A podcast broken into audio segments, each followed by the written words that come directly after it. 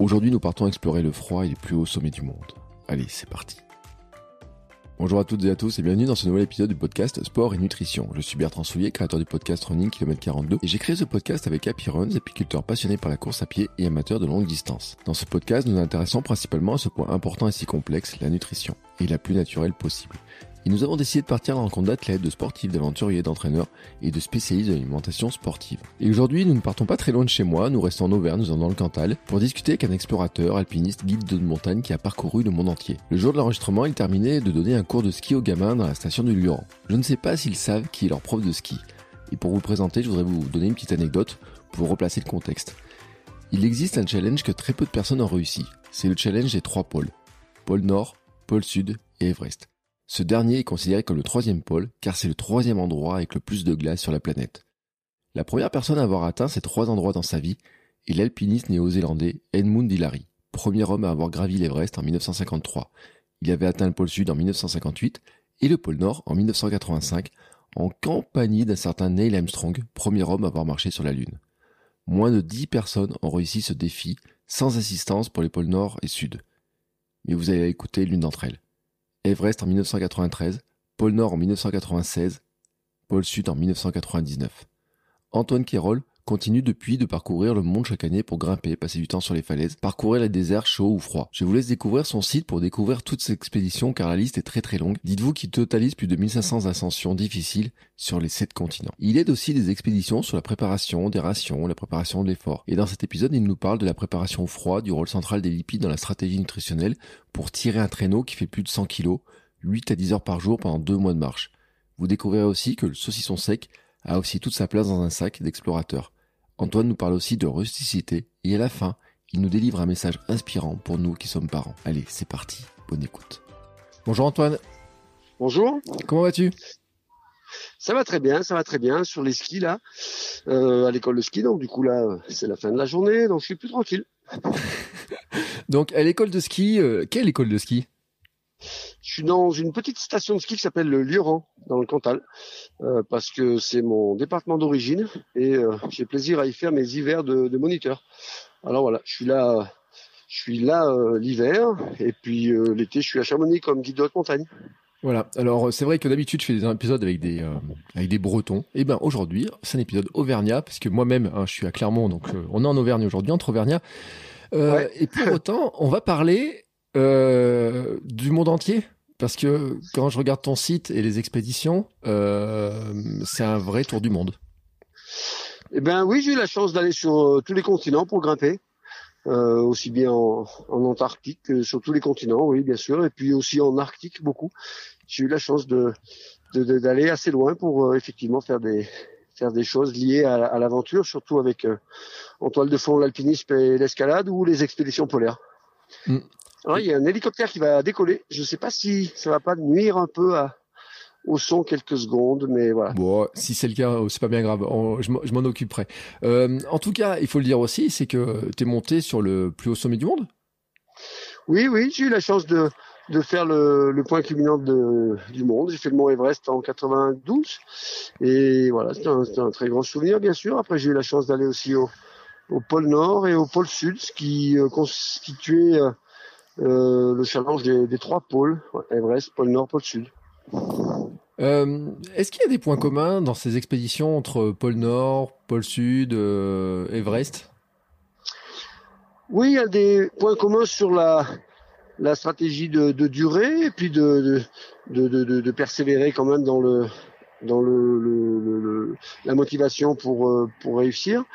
Euh, je dirais que des calottes glaciaire, ça a été une parenthèse importante pour moi. J'en ai fait beaucoup d'expéditions polaires.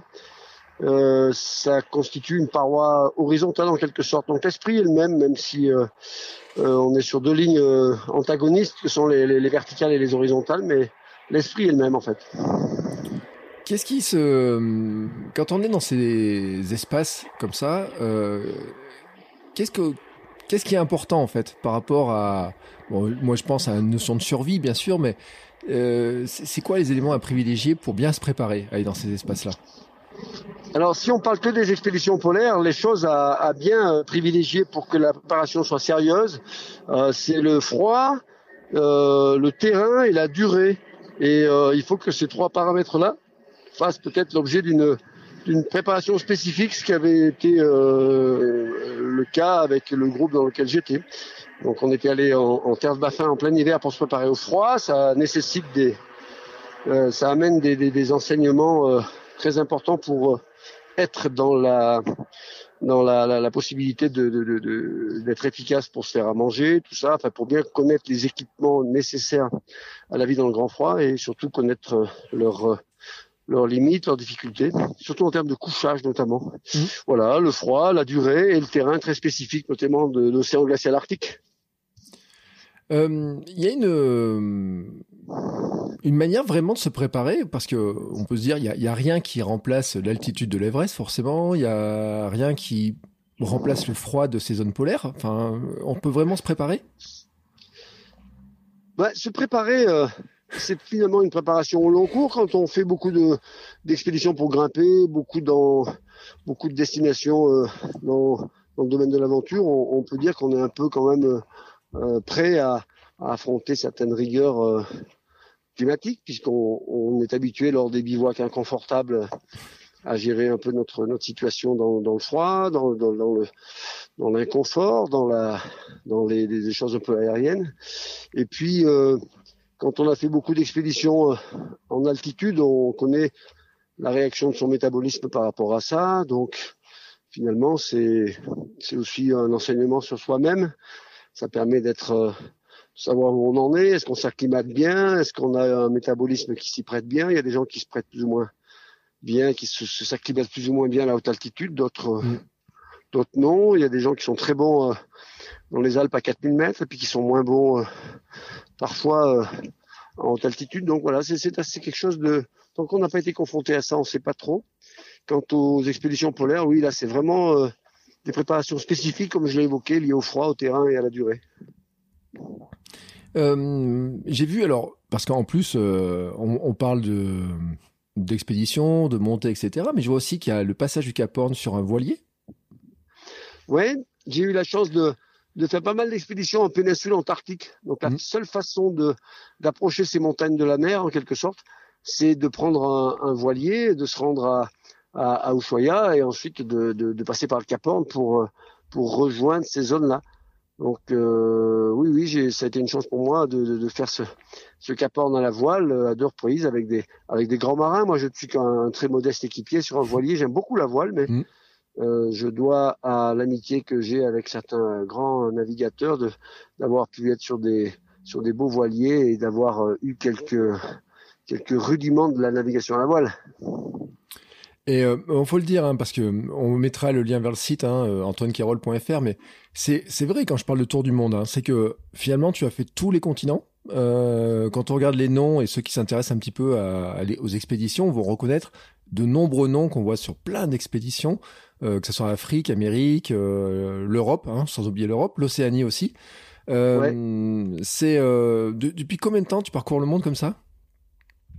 Je, je grimpe beaucoup à l'étranger depuis l'âge de, de 21 ans. Mmh. Donc euh, maintenant j'en ai 55, ce qui fait que je, je pars quand même très souvent euh, grimper. Alors évidemment, comme pour tout le monde, le Covid a mis un peu un, un coup de frein à ces, à ces voyages, à ces destinations euh, un peu lointaines. Mais euh, oui, oui, je, je, pars à peu près euh, deux fois par an depuis plus de 20 ans. Est-ce qu'il y a des, des destinations qui t'ont surpris, qui sont peut-être moins connus que les grands noms là qu'on vient de citer, mais qui euh, ça peut être dans la difficulté, ça peut être dans l'approche, ça peut être dans le, le, paysage, des endroits qui sont vraiment, euh, tu t'attendais peut-être pas à ça par rapport au, au fait que ça soit peut-être ouais. moins connu? Oui, oui. Alors en fait, mmh.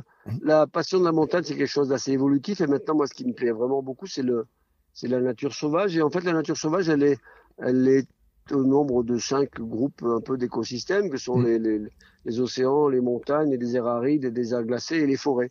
Alors j'ai eu beaucoup de plaisir à grimper par exemple au-dessus de la forêt amazonienne au Venezuela dans ces grandes parois qu'on appelle des tépuis et euh, qui dominent la, la, la forêt euh, tropicale. Voilà, ça, ça m'a beaucoup plu. C'est quelque chose d'intéressant qui allie deux, deux euh, ensembles de nature sauvage en une seule destination, à la fois les, les grandes parois, les montagnes et euh, les, la forêt tropicale, par exemple. Je suis aussi un grand, un grand amoureux du Sahara. J'ai beaucoup aimé grimper dans les montagnes du Sahara, que ce soit en Algérie. et même en Libye par exemple. Voilà, mm. c'est des destinations euh, qui, qui me fascinent. J'aime beaucoup le, les grands déserts arides comme le Sahara notamment. Vraiment, c'est quelque chose qui me fascine, qui me plaît beaucoup. C'est moins connu, mais gravir une grande paroi en plein milieu du Sahara algérien, c'est quand même quelque chose dans le massif du Hogar. C'est très beau. Il y a beaucoup moins de monde, c'est très sauvage. Alors malheureusement maintenant, avec le contexte euh, des djihadistes, c'est très compliqué, mais euh, c'est vraiment des, ce sont vraiment des destinations qui m'ont fasciné. Il y a des, euh, points communs dans le, ces zones de Sahara et les zones arctiques?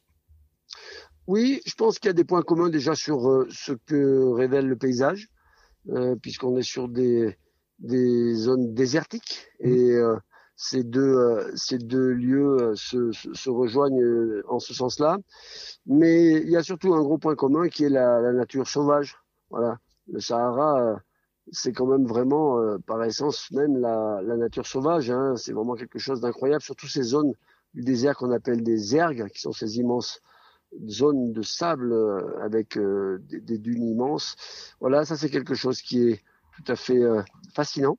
En tout cas, qui me fascine autant que les grands calottes glaciaires inland 6 comme le Groenland ou l'Antarctique, même si les même si les, températures sont aux antipodes de l'un à l'autre, euh, eh bien, euh, il y a des vrais points communs. Moi, ce qui me plaît vraiment dans tout ça maintenant, c'est la nature sauvage. J'aime beaucoup les expéditions où il y a où il y a personne. Non pas que je, non pas que j'aime pas voir des gens qui, qui, aiment la montagne comme moi, mais j'avoue que j'aime pas reproduire le schéma d'un camp de base euh, comme on peut mm. trouver un peu à Chamonix finalement. Euh, j'aime bien aller en Asie, dans des montagnes où il y a personne et vivre une aventure avec des amis euh, à notre niveau et tranquillement euh, euh, immergé dans la nature sauvage. C'est vraiment ce qui me plaît. Oui, ce que j'allais dire, c'est est-ce que c'est encore possible? Parce que j'ai parlé il y a pas longtemps à quelqu'un qui euh, qui me disait, par exemple, l'Everest, c'était très touristique quand même, le, le les, les camps, etc. C'est encore possible d'avoir ces espaces où il n'y a pas tant de monde que ça?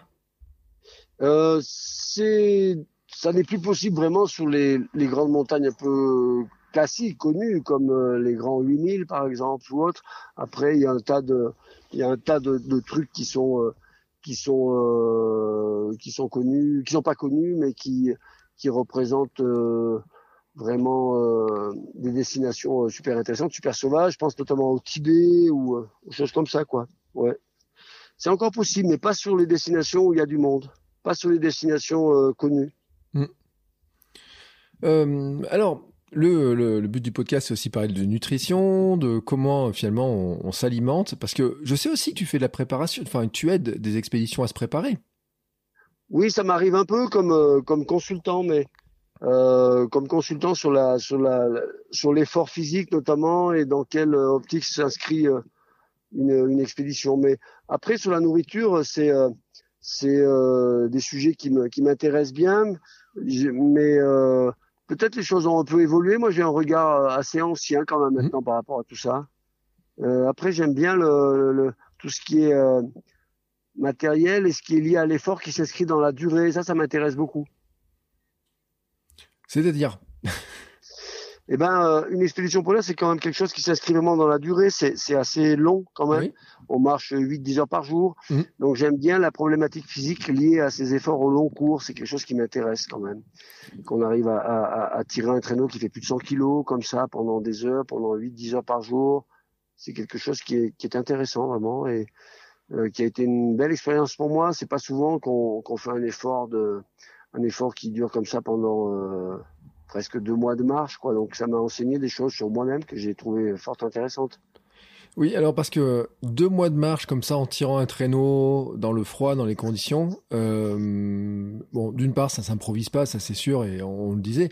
Comment on, on, approche, par exemple, la, la dimension euh, gestion euh, euh nutritionnelle, de l'effort, de la fatigue, etc. Comment on, c'est quoi en fait un peu la stratégie? Oui, alors la stratégie c'est de c'est déjà, ça paraît tout bête, mais c'est déjà d'avoir assez à manger. Hein. Mm. Parce que moi, quand j'avais traversé le Groenland avec le GMHM, on avait que 5000 kilocalories par personne, et finalement, c'était pas suffisant. J'avais perdu beaucoup, beaucoup de poids, et euh, on s'est rendu compte que finalement, c'est pas 5300 kilocalories qu'il fallait, c'était plutôt 6300 kilocalories. Donc à cette à cette occasion-là, je me suis rendu compte que ben voilà ma, ration était pas était pas suffisante quoi. voilà donc ça c'est quand même le carburant de l'effort, hein, l'alimentation et surtout que l'alimentation soit riche en lipides on avait des, rations qui étaient pratiquement à, 40% de lipides. Les lipides, on peut pas les prendre sous une forme euh, lyophilisée, on les prend sous une forme traditionnelle. On peut pas retirer l'eau des graisses par le procédé de lyophilisation. Donc, on, avait euh, avec le GMHM une nourriture euh, qui était composée à 43% de lipides, donc très très grasse quand même, très riche en graisse. Et grâce à ça, on n'a pas perdu de poids du tout, malgré un effort très conséquent de, de, de 8 et, entre 8 et 10 heures de marche effective par jour pendant 56 jours d'affilée. D'accord. Euh, par rapport à cette, euh, qu'est-ce qui, enfin, rations, lipides, etc. Elles embarquent quoi en fait finalement ces rations? J'ai pas entendu la question. Pardon. Elles embarquent quoi? Oui, finalement, elles sont composées de quoi ces repas dans ces dans, ces conditions? Alors. Euh, ben, 43% de lipides, c'est ça, sous la forme traditionnelle. Donc, euh, ben, c'était de la rosette de lion, hein, du saucisson, du mmh. gras, quoi. le fromage, c'était du comté, du beurre, voilà, toute cette partie-là euh, était, euh, était composée d'aliments traditionnels. Ça faisait à peu près 60 grammes de saucisson par jour, 40 euh, grammes de beurre par jour. Euh, le fromage c'était aussi 40 grammes. Voilà, c'était ça qui constituait la partie lipidique. Mmh. Et le reste c'était dans des proportions un peu un peu plus normales avec des, des, des glucides plus rapides dans la partie marche, forme de boisson chocolatée avec de la noisette. D'accord. Donc ça veut dire que tu peux amener en expédition comme ça du saucisson, du beurre, des choses comme ça en fait. Exactement, on avait amené ça parce que euh, la méthode norvégienne consiste un peu à boire de l'huile d'olive un peu comme ça et pour vite gonfler la ration en calories, il n'y a pas mieux que ça, mais euh, ils, se sont rendus compte que quand même ils avaient du mal à intégrer, à ingérer bien ces graisses et que ça les faisait quand même pas euh, pas tellement, ça, ça, ça, les faisait maigrir quoi. Alors tous en les prenant sous une forme d'aliments traditionnels à consommer normalement, eh bien, euh, eh bien, c'était c'était une bonne euh, un bon compromis. Euh, est-ce que finalement ça a beaucoup évolué dans ces 20 30 ans, je sais pas, on pourrait dire d'expédition, l'alimentation a beaucoup évolué?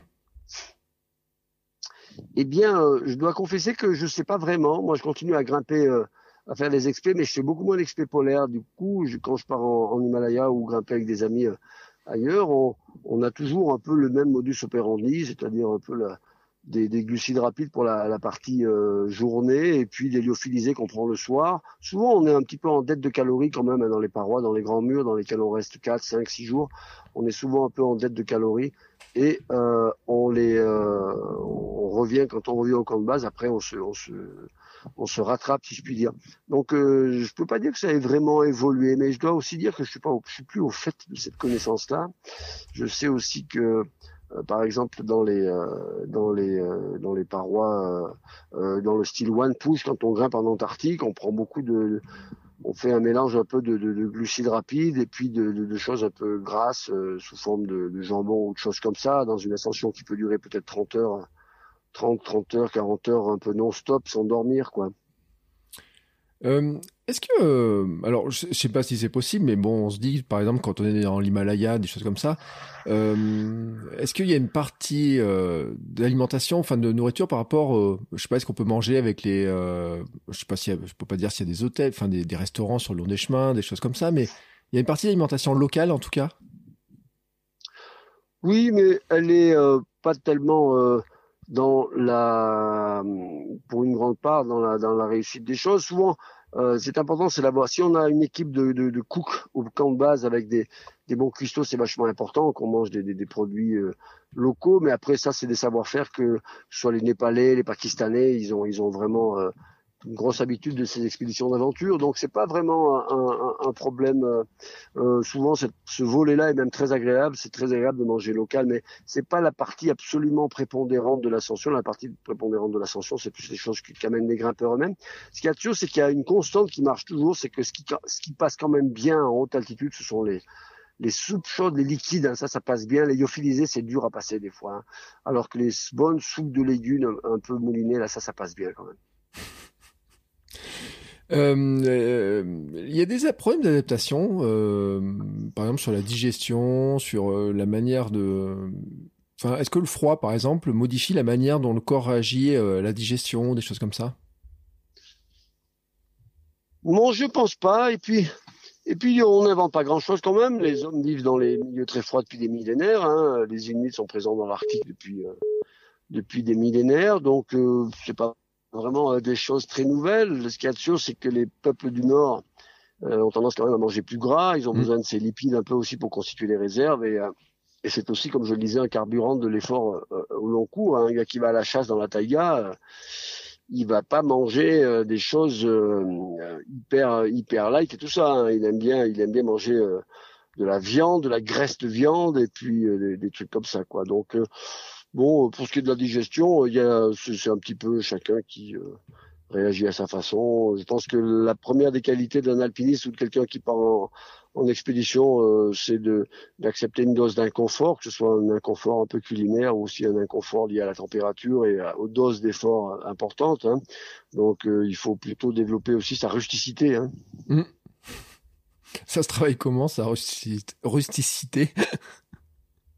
Pense pas que ça se travaille vraiment, ça se s'acquiert sans se travailler, ça s'acquiert au cours de, des expériences euh, multiples, longues, en enrichissant sa, dose de, connaissances et ses propres expériences personnelles qui, nous en apprennent un peu sur nous-mêmes. Et quand on, euh, le gars qui a déjà passé une nuit euh, sur sur 50 cm carrés dans une paroi assis dans son baudrier euh, sur une, une, vière qui est un peu penchée, bon bah il sait ce que c'est qu'un bivouac qui est pas confortable en haute montagne. Hein.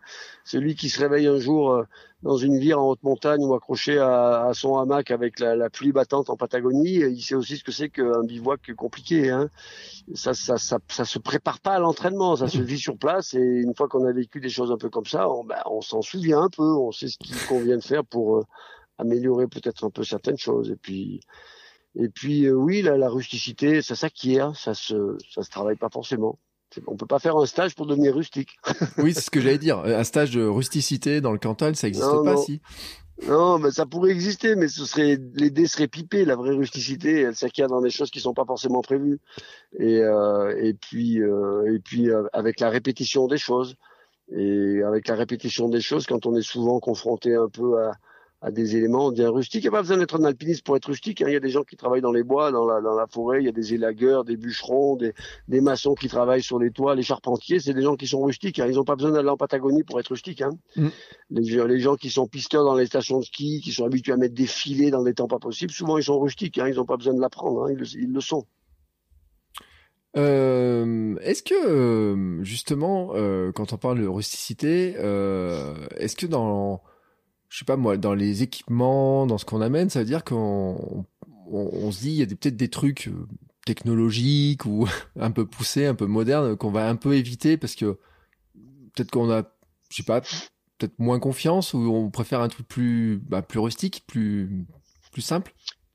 En fait, les, sur les, les, les, équipementiers, il me semble, alors je parle déjà un peu comme quelqu'un de, d'ancien, de, c'est une évidence, mais les, les inventions actuelles sont pas si euh, prépondérantes. La grosse chose qui est modifiée par rapport à peut-être plus mon époque, c'est la légèreté, le concept de légèreté, mmh. euh, qui est vraiment rentré en ligne de compte dans les, dans les conceptions de matériel.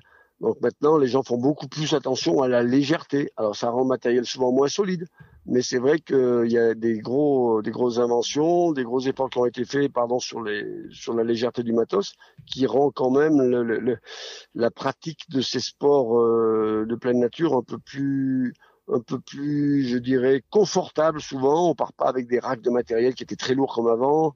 On part avec des choses qui sont un peu plus light, que ce soit pour les, le matériel technique stricto sensu, comme pour les, les, les vêtements, par exemple.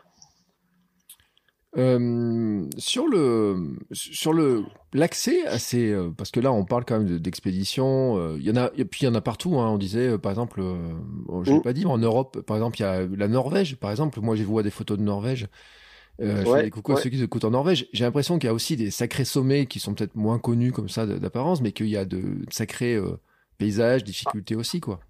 Ah ben l'Europe, c'est c'est quand même le, le, le continent peut-être le plus extraordinaire pour, pratiquer l'alpinisme, l'escalade et la, montagne. Il y a des massifs qui sont très hauts, qui sont à plus de 5000 mètres comme dans le, Caucase. Il y, a des, grands murs rocheux, que ce soit dans les Alpes françaises ou, euh, ou même dans certains coins de Norvège qu'on évoquait à l'instant. Il y a il y a vraiment une diversité des, des, des paysages, des possibilités et des montagnes en Europe qui sont qui sont extraordinaires. Moi, j'ai des, des, copains qui sont d'excellents alpinistes, vraiment très très forts, qui ont fait plein de choses, qui ont jamais été ailleurs qu'en Europe. Hein.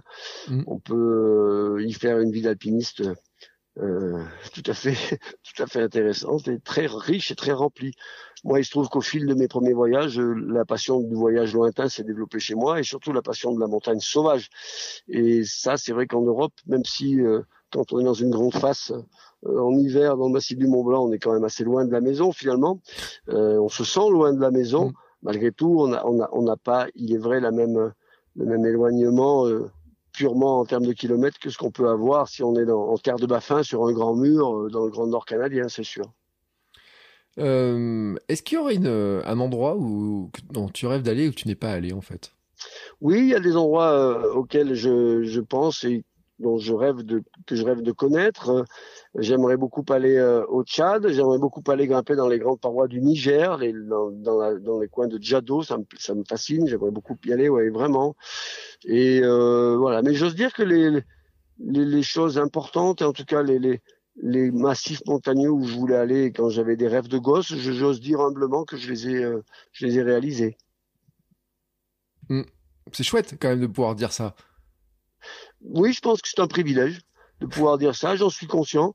J'ai eu, j'ai eu de la, j'ai eu de la chance. Peut-être que la chance, elle se provoque un peu, mais oui, oui, je suis très heureux d'avoir pu voir certaines choses qui correspondaient à, des rêves de gosse. Euh, Est-ce que ce, ces, rêves-là de quelqu'un qui nous écouterait, qui a envie de faire la même chose, euh, est-ce qu'il y a un, un, parcours type pour arriver à y accéder? Comment, on s'y prend? Voilà, quelqu'un a envie de partir est-ce que euh, on peut partir comme ça, faire une expédition, je sais pas moi, euh, dans l'Arctique euh, Comment comment on peut faire ça en fait?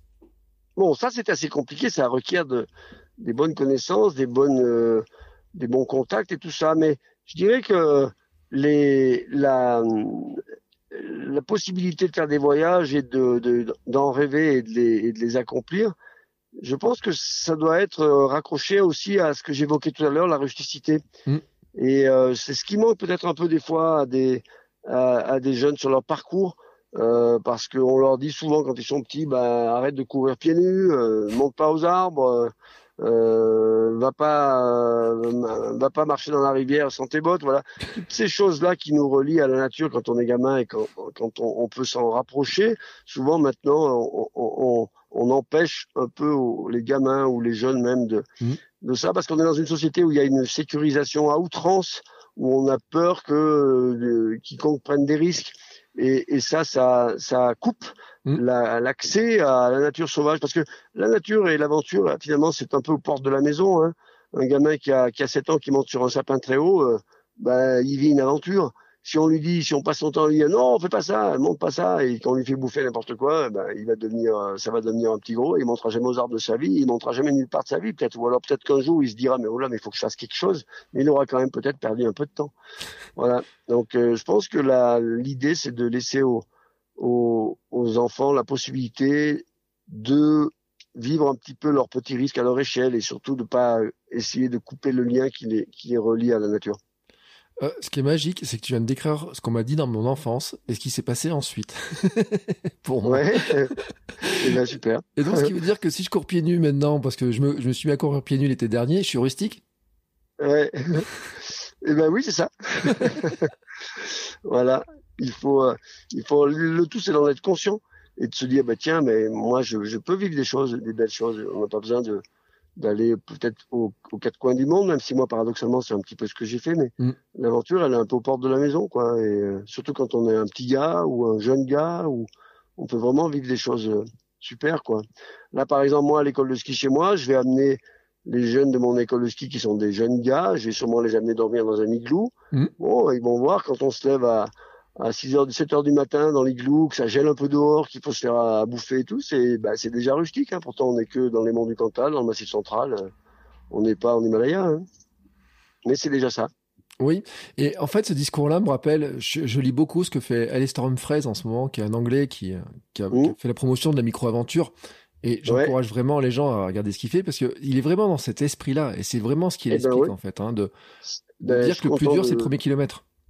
Oui, oui, oui, je suis content de l'entendre dire par euh, euh, un autre, euh, une autre voix. C'est vrai que c'est, euh, oui, moi j'ai un petit peu l'habitude de dire ça des fois dans les dans les conférences que je fais, dans les films que je présente, que, que l'aventure est au coin de la maison et il faut aller euh, savoir la débusquer et pouvoir avoir envie de la vivre.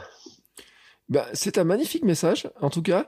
Euh, pour conclure, je voulais te demander si tu avais des projets. euh, alors, bien sûr, avec ces périodes de Covid, euh, on sait pas trop ce qu'on va pouvoir faire, mais est-ce que tu as quand même des choses en Je me dis, tu dois avoir des trucs en préparation, peut-être. Oui, oui, j'ai des trucs en préparation. Alors bon, j'ai un petit raid de professionnel en Bulgarie avec des copains dans le massif des Balkans, dans le massif des Rilapirins, ça c'est du ski de rando.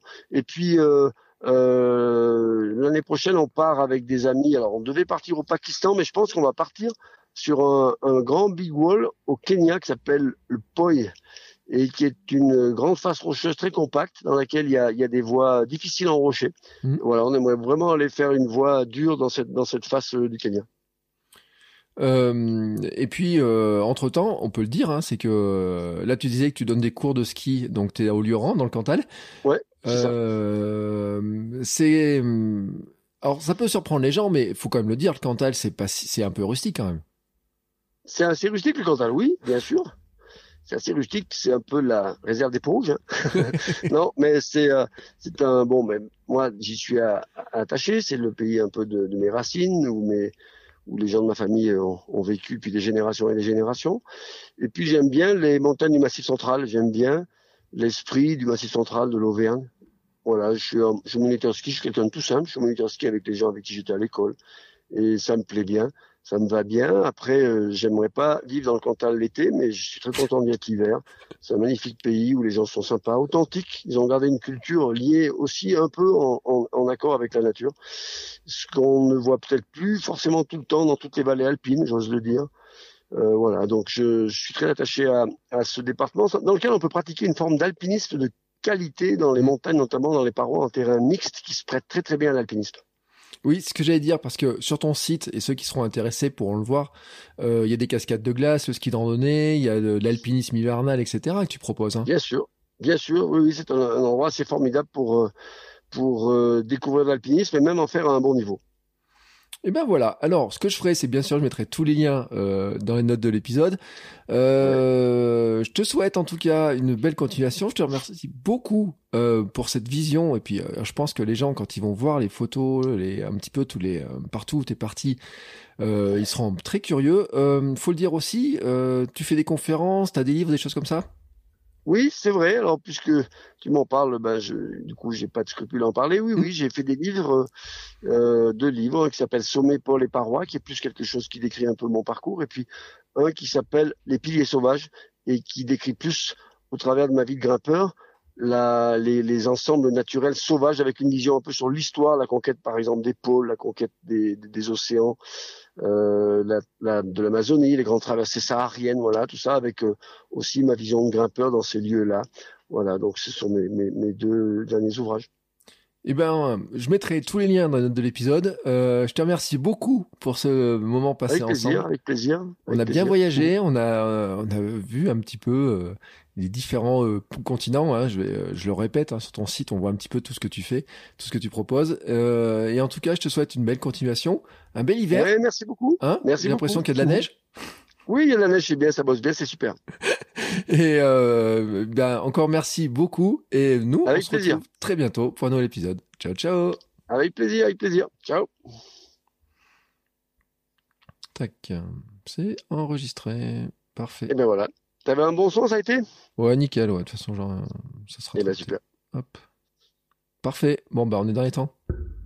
Très bien. Et tu me, allô? Oui, je t'entends.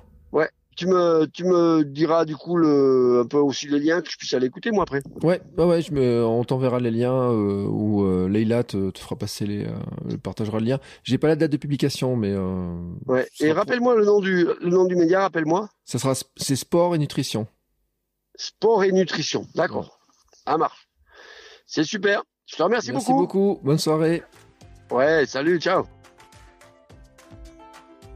Voilà, c'est fini. Mais si vous êtes encore ici, c'est que vous avez adoré cet épisode. Alors aidez-nous à faire connaître ce podcast en le partageant par exemple sur Instagram, at podcast sport et nutrition, et en laissant votre avis et une note 5 étoiles sur Apple Podcast. Ça nous aidera beaucoup, beaucoup, beaucoup à faire connaître le podcast. Merci beaucoup et à bientôt pour le prochain épisode.